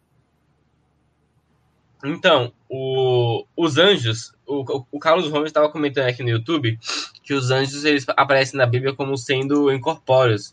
Ah, porque apa- aparecem algumas, algumas imagens, né? É, que eles parecem seres humanos, humanos aparecendo ali, com- às vezes comendo, algo do tipo. Agora, ah, os anjos que aparecem na Bíblia em geral, eles são de- do, do escalão mais baixo. E ah, Bom, eles estão com, com- com a função de ser mensageiros, é por isso que eles vêm para a Terra. Só que a gente precisa de, de ver as coisas e ouvir corporalmente. Então, é necessário que os anjos eles apareçam na, pra- ao longo da história para os seres humanos como, como se possuíssem corpos. Corpos. Isso, isso não significa que eles têm é, o corpo por natureza. Não que eles, na- que eles, que eles nasceram com corpo, né? Eles não nasceram com Ah, corpo. não, entendi. É porque é tipo é, é que eu lembrei da, da, da parada que você é, que a gente que você falou é, sobre o livro de Tobias mesmo que o que o Rafael ali tá na o anjo Rafael ele tá numa jornada do caramba com Tobias ali e ele e ele é e ele no, no caso ali no final ele até fala que é um dos sete que, que estão diante do trono de Deus e tal aí, aí que eu que eu não, não tinha entendido direito Ah, saquei. Mas é isso. é- é- muitas vezes aparecem como tendo corpos, né? Eles, eles efetuam ações corporais, passeiam por horas e dias ao, ao lado, e a gente poderia achar, a gente poderia confundir eles com um ser, um ser humano comum. Outras vezes eles aparecem com, com, a- com a- uma forma um pouco mais específica. Ah, então, eles apare- quando ele- logo que eles aparecem, a gente não vai confundir eles com um homem comum. Ao contrário, a gente, a gente sente logo um, certo temor. Essa é outra reação clássica aos anjos. Uma é confundir, porque eles estão aparecendo ah, para nos auxiliar, para poder não, não aparecer como um mensageiro de Deus em si, claramente, e outras eles fazem justamente como um, um mensageiro, como um arauto. Aham. né? Até Ah, porque a questão do, a questão do anjo assumir uma, uma forma mais, mais física, mais corporal. Ora, o próprio. Acho que é o apóstolo Paulo. Acho que é o apóstolo Paulo que fala que a gente tem que ser hospitaleiro, por quê? Porque se a gente for hospitaleiro, a gente, sem saber, vai ter hospedado anjos. Entendeu? Isso é, isso é curioso, porque é é uma noção bastante universal. Ah, os gregos, por exemplo, tinham que ser É hospitaleiros, verdade. porque Júpiter, Júpiter o Júpiter, o Zeus, ele podia se fantasiar de mendigo. Pra sair julgando o mundo. Verdade, agora que você falou, eu lembrei que na Odisseia tinha isso, tipo assim, o, o, o Homero ele ia contando, o, o Odisseu ele ia contando que o pessoal ia receber ele por conta disso. Não, todo mundo sabe que tem que receber o mendigo, né? Eu assim, ué, como assim? Não, é, vocês estavam falando de anjos aí, mas eu lembrei, olha, é, até Jesus, com um corpo glorioso, os discípulos de Emaús estavam do lado dele e nem se deram conta, né? Então, é, Deus quiser, com a graça dele, fazer com que o anjo não pareça, né? Aparentemente um anjo para não afastar os homens. Você fazer, não vai perceber. Né? Eu estou vendo é, na, naquela hora, na, na aula do Google que chama A Oração, ele fala muito disso, né? Ele fala assim, olha só, se Jesus quiser que você não perceba que ele está perto de você, você não vai perceber. Você pode ser o ser mais inteligente do universo, você não vai perceber, entendeu? Porque ele quer que você não perceba. Isso é muito interessante. E ele vai fazer isso. É, é, é, é, um, é basicamente um estágio da vida religiosa. É um estágio em que a gente, olha, a, a, gente, a gente, não sente mais a consolação. Agora ele continua atuando em nós. A gente está aprendendo com a ausência do esposo. Uhum. Que é muito classicamente descrito no uh, Cântico dos Cânticos, né? Sim, sim, sim. Cara, é fogo, cara. Tem, tem uns perfis de Twitter que você vê por aí, tipo assim. É, eu, você lê, você sabe, esse ser não tem mais de 14 anos de idade. Eu não vou discutir com ele, entendeu? Porque, cara, um dia tava lá, o cara falou, eu não sei se, aqui tá, eu não sei se ele falou de zoeira, de ironia, mas não pareceu ironia. Se ele queria que fosse ironia, cara, não pareceu. Melhora um pouco o texto, porque você tem que deixar um pouco claro que está sendo irônico. E ele falou assim: pegou aquela passagem do Cântico dos Cânticos que a, a, a, noiva fala, né? Ah, não ligue porque minha pele é morena, dourada pelo sol, porque meus irmãos mandavam ficar colhendo, sabe? sabe? Aí ele falou assim: Ora, será que isso aqui é um trecho racista da Bíblia? Eu falei assim: puta merda. Tá entendendo? Assim, eu acho até que ele quis ser irônico, mas tipo assim, cara, pior que você tem que deixar um pouquinho na cara que tá sendo irônico, senão parece que você tá falando sério mesmo. E, pô, se tá falando sério, puta que pariu, né? Verdade, logo, logo, logo, ele pega logo a história de amor da Bíblia pra poder usar isso. Não é? Daqui a pouco ele tá chamando a namorada de égua também. é verdade, verdade. Ah, enfim, não, e outra coisa, pô. Tá pegando um texto poético escrito pelo, pelo homem mais sábio de toda a humanidade e falando, não, esse cara aqui ele falou literalmente, né? Ele foi escrever um poema, ele tá falando literal, é óbvio. Assim, ah, cara, é fogo. Pessoal, pessoal, é que, aí que eu falo, o pessoal perde um pouco essa noção histórica. Bicho, você tá lendo um texto que tem milhares e milhares de anos, foi escrito numa língua que você não faz ideia nem de como é o alfabeto, você tá entendendo? E por um cara infinitamente mais inteligente que você. Você acha que quando ele diz. É o que a gente falou no episódio passado. Você acha que quando ele fala bola, ele quer dizer a mesma coisa que você quer dizer quando você fala bola? Esse cara não é, cara. Desiste. Você tem que, ó, comer muito arroz com feijão para entender um pouquinho daquele. Eu vejo que e eu vejo que a coisa piorou, porque eu estava lendo hoje aquele livro do Padre Pierre Calçade, o Abandona Divina Providência, e ele tem um, um, trecho do, acho que é, divide em três livros, né? O, o, livro é dividido em três livros. O segundo livro ele vai falar sobre a providência de Deus na história, nos acontecimentos da vida, né? na história mundial, revoluções, peste, etc. E aí ele fala o seguinte, olha, o que você está lendo na Bíblia foram coisas que aconteceram, tá? Ou seja, você entende que fatos históricos são, em certo ponto, tá? Uma, uma, uma base para a revelação da doutrina de Deus, certo? Só que acontece o seguinte, ele estava explicando assim, olha, quando você pega um texto desse e você não entende, você tem algum sinal de reverência, você fala, não, realmente, aqui talvez seja eu que não esteja entendendo, né? Mas por que, quando você pega os acontecimentos da vida cotidiano, que você não tem a capacidade de compreender quais são os desígnios de Deus, você simplesmente se desespera ou quer dar um, um pitaco naquele ponto ali, né? quer dizer o que você acha que deve ser. Né? Do jeito, ou seja, ele está mostrando o seguinte, olha, antigamente as pessoas tinham até alguma reverência com, com, as, com as escrituras, né? É, elas olhavam assim, eu não entendi esse negócio aqui, vamos ver o que, é que vai dar, né? Hoje não, hoje os caras leem e simplesmente vai falando o que eles acham que deve ser dito. Uhum. É. Exatamente. É, é, é aquilo que você perdeu totalmente uma... a reverência. O pessoal acredita em uma mitologia e não percebe. Tipo, a gente vem aprendendo na escola que a gente está em uma época de evolução e que, na verdade, a história da, humanidade é uma história de evolução. Bom, todo, todo, toda a nossa experiência é contrária a isso, né? O século XX foi o, o século mais sangrento. Uh, a gente estava em uma época onde, onde a afirmação científica só, só vale se for para um lado. Bem, vários, várias coisas que a gente vai constatar atualmente vão em contrário a isso. Mas a pessoa está acostumada a pensar dessa forma. A, a, a história só ganha sentido para a pessoa conforme a, a pauta que o, o, o professor dela ensinou. Então ela pensa, ah, é claro, houve uma época que houve que, que as pessoas acreditavam em mitos, ou, ou que acreditavam em muitos deuses, depois evoluíram, começaram a acreditar em um só, e agora a gente já pode acreditar em nenhum. Ou houve uma época em que a religião era irracional, e aí começou, aí veio Cristo e, e iluminou a vida das pessoas, mas aí veio o iluminismo e trouxe uh, um, um, o, o, iluminismo, o protestantismo e etc. E trouxe uma discussão muito mais sóbria e mais aberta, e, e depois veio a ciência, e agora a gente tem um critério real de verdade.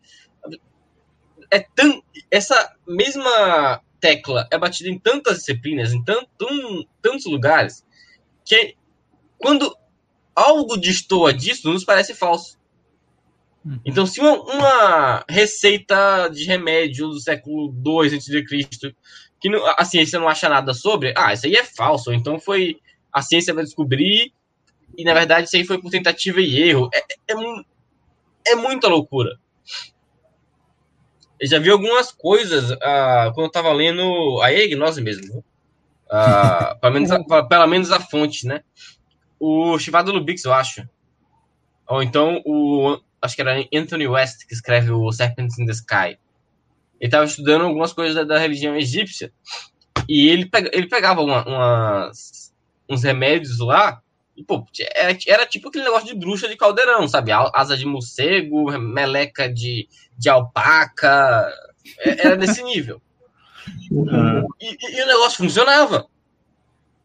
É. E depois descobriram, ah, porque a asa de morcego, na verdade, tem tal propriedade química, tem tal, tal nutrientes que realmente pode ajudar em tal, em tal doença. Pô, isso aí foi tentativa e erro. Real. O, é. pior, só, só um exemplo pior que eu descobri ano passado. Me, me contaram de um, um remédio natural. Isso que, que era praticado pela avó da, da menina, pela mãe, ou seja, é, é uma coisa bem recente né? Provavelmente mais retido no interior, em, em pequenas famílias, que a, a, a, mulher fazia remédio com mosca pisada. E? Quanta tentativa e erro você vai chegar até fazer um remédio com mosca pisada? Putz, para, a, para uma certa doença específica. Que isso, cara? Mosca pisada? Mosca. Ela pegava a mosca, matava a mosca e depois amassava. E juntava com algumas coisinhas. Que isso, cara? Real. Botava no, no furúnculo. Caraca, sério? Torna tudo mais nojento. Sério, sério mesmo. Fiquei impressionado. E a pessoa não morria de infecção, né? Tá ligado?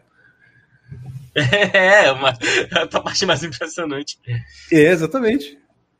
Mas enfim, aqui, rapidinho pra gente Uh, só para uma, uma dúvida que eu tenho, eu queria que vocês falassem sobre isso. No volume da naquele primeiro volume da Patrística, Padres Apostólicos, tem uma, uma parte que é as cartas, os escritos de Policarpo, São Policarpo de Esmirna. E aí tem a parte que fala do martírio dele, como que ele morreu, né? Uhum. E tal, ele foi levado, acho que o imperador ameaçou ele jogar nas fezas, ele falou que não tinha medo, aí, ah, então vou te queimar. Queimou, o fogo não, não, queimou ele, aí o cara deu uma lança, né, enfiou uma lança na barriga dele e acabou morrendo. E aí ele morre, e os me corrija se eu estiver errado, que eu lembro da história assim, ele morre, depois de todos esses milagres, né, ele acaba morrendo, os discípulos dele que estavam acompanhando pegam o corpo dele para levar e aí o, o, o governador romano lá fala assim: opa, Esses caras vão levar esse cara, vão lá enterrar, depois vão dizer que ele ressuscitou, igual o tal de Jesus. Então, olha só, o que, que ele fez? Pegou, impediu eles de levarem o corpo e incinerou o corpo morto. Certo? Certo. E aí, o pessoal, pelo jeito, ainda assim pegou os ossos e levou. Certo? Certo. É. Então, Pelo menos eu lembro assim isso também. aí. É o que, que é? Pelo menos eu lembro assim também. Então, isso aí seria um primeiro registro da, da, da prática de, de, de, de relíquias sagradas? Ih, rapaz, o Matheus saiu. Acho que ficou chateado na pergunta. Foi mal, Matheus? Volta. Deve ter caído no resto dele, não sei. Ah, Olha, é... respondendo sim, tá? Mas você vê isso até no... em Atos dos Apóstolos. Não precisa ir tão longe, não, tanto do carro, não. Em O pessoal, é, o pessoal se jogava na sombra de Pedro para poder segurar. Ah, sim, sim, sim, sim. Então, é um, um pouco forte as relíquias, mas sim, São Policarpo, sim. É a noção de, de- de- da- das relíquias, né? É, teve um outro santo que eu vi por esses dias que alguém, alguém tinha enterrado os mártires, é, os dois mártires que descobriram a, a- a- as relíquias, eu não, só não me lembro agora quem é. Isso é uma prática muito comum, essa questão de pegar partes assim, dos santos, roupas, é, o, próprio, o, próprio, o próprio cadáver ali acaba exalando alguma graça. Uhum. Porque assim, você sabe que uma das coisas que eu acho que muito- muitos protestantes nem sabem que existem, mas que acho que é o que mais chocaria eles, é a questão das relíquias sagradas. Porque muita gente não sabe o que é relíquia, né? Acha que relíquia é, é uma estátua. É, confunde talvez a relíquia com a imagem. Entendeu? Eu tô, tô chutando assim, o que, que o, o, o evangélico médio acha que pode ser relíquia, mas quando você vai estudar, não, o que, que é relíquia? Né? Tipo assim, ah, não, são o, né, utensílios que o santo utilizou, coisa assim, ou até os próprios restos mortais do santo. Tipo assim, acho que com certeza o- o- a tia crente que estiver ouvindo isso aqui, ela vai cair para trás. Se eu quer, né? Que se, pô, se você já acha que uma estátua, uma imagem é idolatria, ainda você imagina você ter os ossos ou o pedaço do coração, sei lá, do, do- da pessoa, né? Não é não? Mas então, mas isso talvez, falar, vai. ah, daí talvez, eu, eu, não, eu não tive essa associação muito claramente ainda não, porque te- tem, tem motivos em que isso fica mais óbvio. Mas daí talvez é, que os romanos e alguns judeus achassem que o cristianismo ele fazia antropofagia, né? É, Era tudo não, canibais. exatamente. Ok, tipo, o motivo mais aí. óbvio é que a gente come carne, né? A gente come carne de gente. Mas, mas, mas é gente ressuscitada. É. Por assim dizer. Então, ok, Uhum. tem esse motivo que é o mais óbvio que poderia causar confusão. Mas você imagina, o pessoal ah, ver um milagre no- se- se- sendo ocorrendo através do, do corpo de, de um apóstolo, de um santo, ele vai querer levar aquilo para casa. Depois, depois você, vê, você só vê o- os cristãos levando um pedaço de carne para casa, levando, levando um pedaço de osso, sei lá. E depois você- você- eles voltam dizendo que estavam comendo a carne do, do, do- Deus dele. Pô, você vai ficar. Ei, É deve ter algo errado aí mesmo. É verdade. Não, pra você ver, o que eu tô falando, isso aí, por exemplo, é uma coisa muito chocante, mas que ao mesmo tempo tá nos primórdios da parada.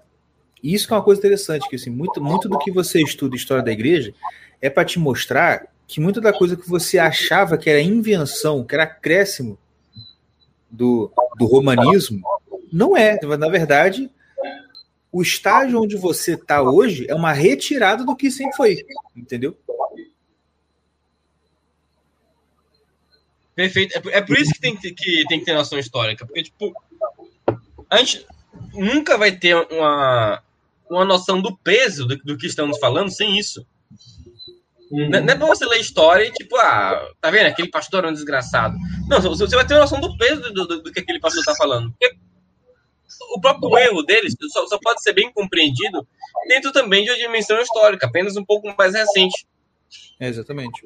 E eu vejo que é um erro. Mas o que ele falou de verdade, às vezes pode ser lá, pode ser um, erro- uma repetição de dois mil anos que, ele- que ele não tem consciência disso. Sim, com certeza.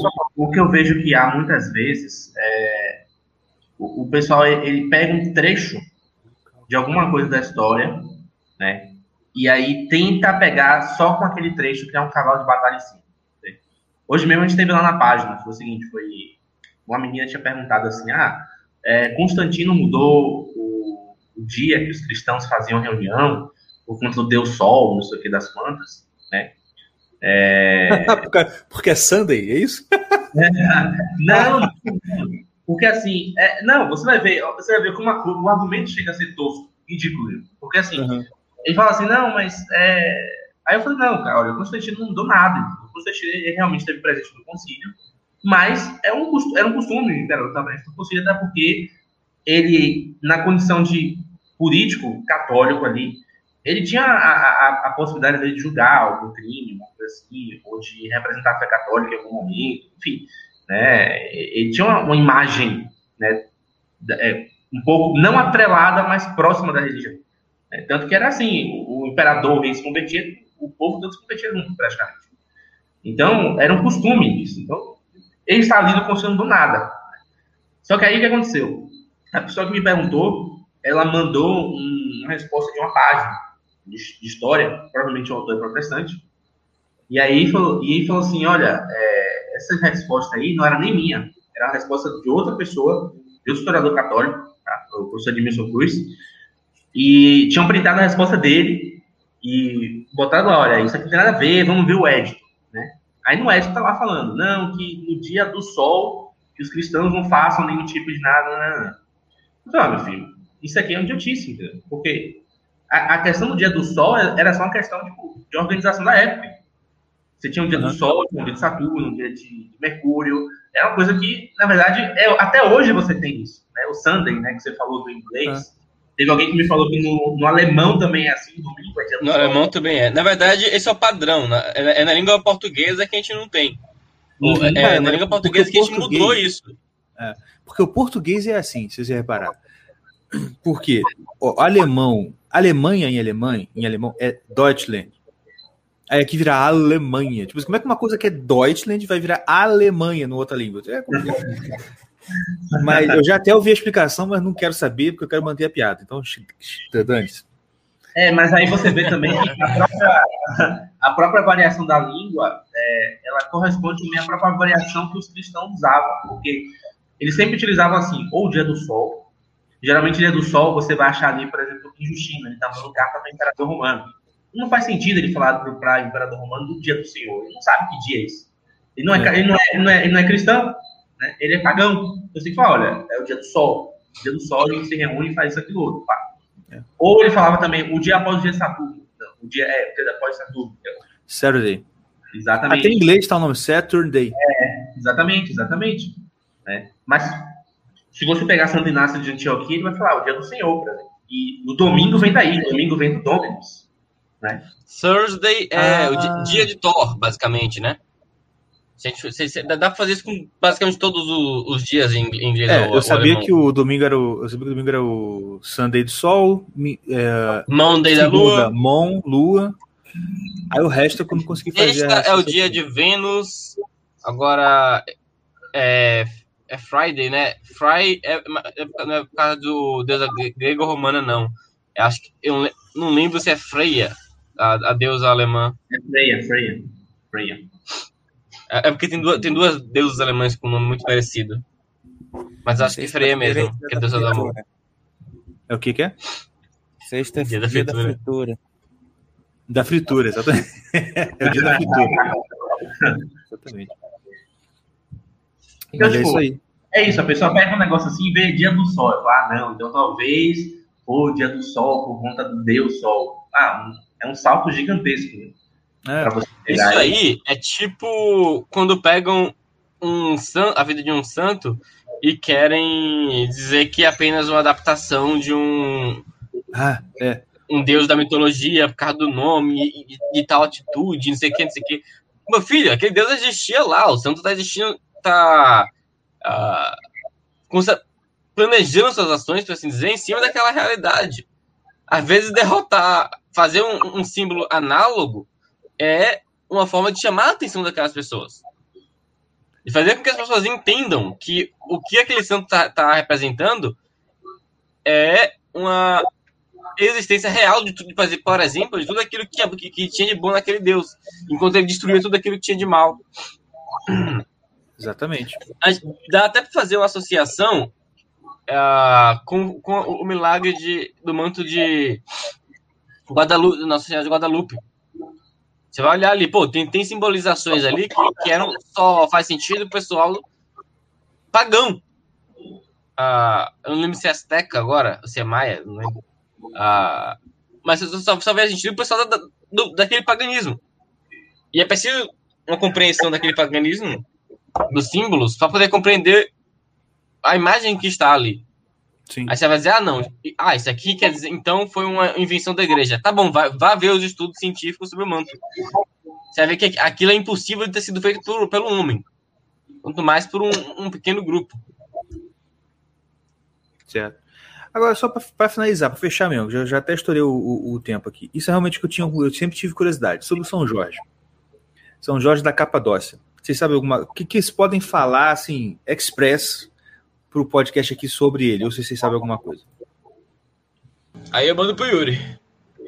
É, assim, tem a, a lenda ali que, que aquela questão toda do dragão, etc e tal, é óbvio que ali não, a gente não tem uma, nenhum tipo de evidência ali, histórica. Que ele matou era uma, dragão. Era uma mulher feia que ele estava perseguindo? É, pode ser, bem provável. é bem provável, né? Até porque Mas, é da Romênia, né? Então. É, exatamente, exatamente. Mas assim, é, eu vejo que ali, até algo que eu não sabia, né? mas assim, São, São Jorge é uma crença assim que é, é, uma, é uma crença assim diferente em toda, em toda a liturgia da igreja. Uhum. Porque se você for parar, olha, São Jorge, em certo sentido, é comemorado pelo, pelos católicos, eles estão comemorando com o Papa, todas as igrejas orientais, né, as que cismaram com Roma, as que estão cismadas entre uma e outras, comemoram também, e até os muçulmanos. Né? É mesmo? Até os muçulmanos. É sim, eu vi, eu não sabia disso, desse, desse, ponto. Que isso? Mas com uma página que postou que tem, um, tem uma igreja ortodoxa que ela faz o, o dia da. Acho que é assim, o dia da festa compartilhada, não sei o que, aí, tipo, tem, tem todo um, um rito lá. Enfim, então, tipo. Enfim, o, o, personagem São Jorge, ele realmente existiu, tá? Enquanto soldado romano, etc. Se não me engano, ele era, ele era, ele, acho que ele, ele era contemporâneo de São Sebastião, tá? Hum. Mas é, toda a crença ao redor dele, aquele símbolo do dragão, né, de matar não sei o quê, enfim, é, isso a gente não tem comprovação histórica, certo? Tá? Mas é legal você ver, por exemplo, tem, não sei se vocês já viram um livro chamado Legenda Áurea. Você já ouviu falar? falar. É, é, muito bom esse livro. Assim, o próprio nome já diz, né? É, é lendas de ouro, né? Ou seja, eram, eram lendas que eram veiculadas na Idade Média, que em certo sentido tinham algum teor histórico, tá? É... Mas que, em, em certo ponto, você acreditar naquelas lendas não vai te prejudicar na fé, pelo contrário, vai te dar uma confiança maior na providência. Então, por exemplo, a, a legenda é toda baseada nos santos, no, no, no, calendário dos santos, que era celebrado na época da Idade Média. Então ele vai acompanhando todos os dias, né? Então, São Pedro, São Paulo, né? São João, né? alguns, alguns temas relacionados, por exemplo, a, a, a Nossa Senhora, por exemplo, o Santíssimo Nome de Maria, né? É uma, uma festa litúrgica também. Então lá tem algumas histórias bem bacanas de São Jorge. Né? Eu não lembro agora porque eu acho que eu peguei isso tem bastante tempo. Mas eu sei que lá tem umas coisas bem legais. Quem quiser ter uma curiosidade para ver. Como eu falei, não tem muito teor histórico, mas mal não vai fazer você ler e achar, coisa que massa né? É, é que nem, por exemplo, a história de, de Simão Mago, com São Pedro e São Paulo. Você vê muitas citações né, de alguns historiadores, até, por exemplo, Bossuet cita essa história, é, o da patrística, história eclesiástica, etc. Né? Mas é, é algo que a pessoa fala, pô, como é que o cara tá voando ali? É, é, é algo que você fica assim sem. desarmado, né? Porque hoje a gente tem muita crencinha, né? Aquelas crenças assim, muito. Eu não ia falar crença limitante, mas é muito coach, sabe? né? Mas aquelas crenças que rodeiam assim, a, a, o nosso imaginário nos de, e nos fecha a possibilidade de, as possibilidades de ação da graça, as possibilidades de ação de Deus. E essas histórias, essas lendas são, são muito boas. Tanto que era veiculado na, na, na era medieval, assim, todos os santos, assim, o pessoal que estudava tinha de cor essas histórias. Né? Sim, sim. Então, acho que vai ter. Acho que é o caso de São Jorge. Eu acho que o caso de São Jorge é, é nesse ponto, né? Vai, vai nessa certa. Entendi. Muito bom, gente. O papo está ótimo. Estamos aqui quase duas horas falando, né? 8 hora e 45 minutos. E eu quero agradecer a presença de vocês por ter participado aqui com a gente. Foi muito legal, foi muito bom. É, Tião e Mordecai querem falar alguma coisa mais? Não, não. Tá certo. Ah, então, gente, ó, Matheus e Yuri, muito obrigado pela participação de vocês. Foi muito bom mesmo. Vocês querem deixar aí algum recado final? Alguma coisa assim? Qualquer cara, coisa eu ponho no o- banner aqui. O prazer foi nosso. Eu, eu, que- eu que agradeço a- as dúvidas de vocês, ao pessoal que está aqui assistindo desde o início até agora. Né? E é isso, um, um abraço a todo mundo. O perfil no Instagram é aquele- este Riscate. Ishigaki. Não tá escrito aí, né? É, história e católica com o, o final é em inglês, né? É catholic, né? Com TH. Só botei só pra diferenciar, porque também Ishigaki só com sem o H ia ficar muito feio. Pareceria nome de biscoito. É, exatamente. Exatamente, verdade. É, queria agradecer aqui a- a- o convite do- dos Irmãos Caverna. É, já assisti vários episódios de vocês aqui, vários, vários, vários. vários. É mesmo, cara? É, Pô, que acho que o melhor, episódio, o melhor episódio que eu já vi de vocês foi o, o Cruzadas com, com o Evandro Pontes. Aquilo Foi foi, sensacional. Sensacional. É, Ele tem uma visão muito boa, assim, da, da- Até porque ele já esteve lá em Israel, né? Lá na, em Jerusalém. Então, Sim. ele conhece muito bem ali a região e as descrições são muito boas. É, mas é muito bom estar, estar aqui com vocês fazendo esse podcast 69, né? Falamos de temas polêmicos também, mas é isso, só falar. Galera que não segue aqui, se tiver alguém da página estiver assistindo, né, siga o canal do pessoal aí, acompanha os podcasts deles, certo? É, o pessoal que, daqui do canal não conhecia a página, vai lá na página. né, A gente tem algumas lives bacanas de, é, que a gente colocou no canal, inclusive aqui do YouTube também. Né? Mas somente isso. É, obrigadão a vocês, boa noite. Muito obrigado mais uma vez. Então valeu, gente. É isso aí. Fique com Deus. Muito obrigado e até semana que vem. Um abraço. Tchau, tchau. Tchau, tchau.